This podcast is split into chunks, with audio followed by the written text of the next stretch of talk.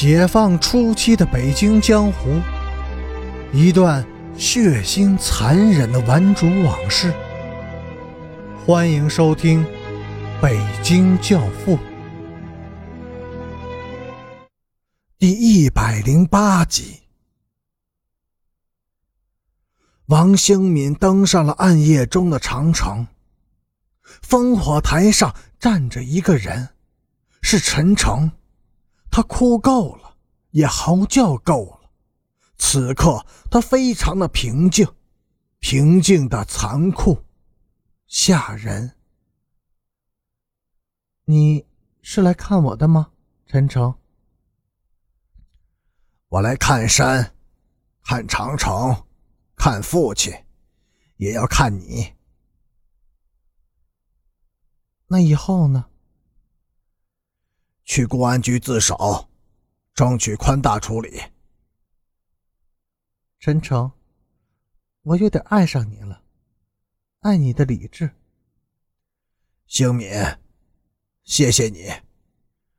如果我真的还可以救药的话，那是因为有了这座大山，这长城，有我的父亲、妹妹，还因为有了你。心中有大山，有长城，有亲人的人，是有权得到宽容的。陈诚，我已经原谅你了。星敏，我能吻你吗？陈诚，这对你很重要吗？是的，我已经吻过大山，吻过长城，还希望能够亲吻你。这会使我有自尊、有勇气的，陈诚，我同意。不过，你不能像吻城砖和山石那样吻我。我是人，而且还是个女人。一九七零年初，燕北西部一条战备公路的桥梁工地上，发生了一起严重的工伤事故。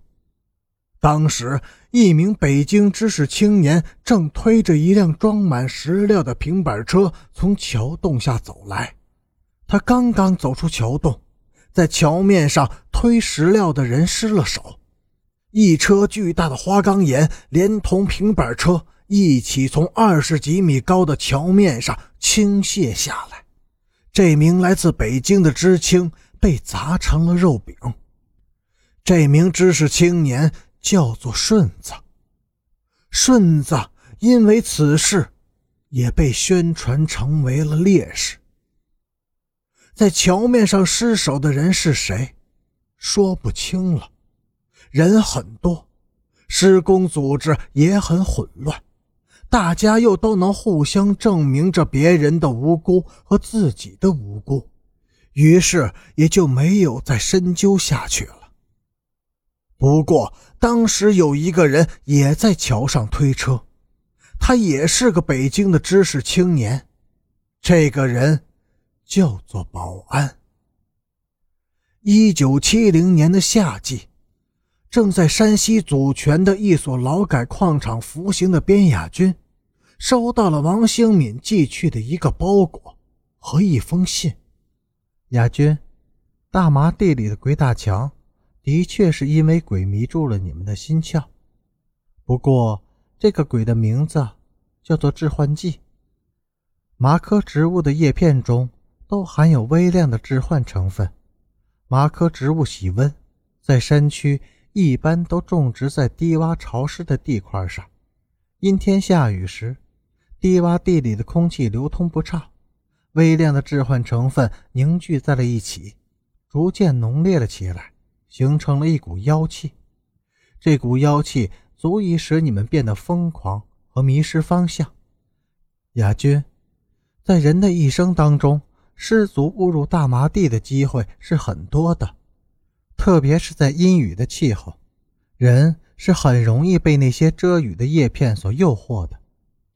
问题在于，人要能够认清魔鬼的真正面目，并且要有勇气摆脱他的纠缠。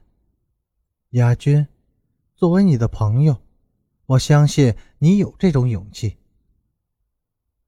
一九八五年的春天，英雄营长刘南征牺牲在祖国南疆的红土上，他的血把山岗染成了灿烂的殷红色。牺牲时的前三天，他刚刚从北京回来，在北京，他耳闻目睹了大量的流氓无赖行为，有的以权谋私，敲诈勒索；有的行贿受贿。坑害国家、个人发财，还有那些坑蒙拐骗之徒、声色犬马之辈，他们像毒菌一样侵蚀着北京城。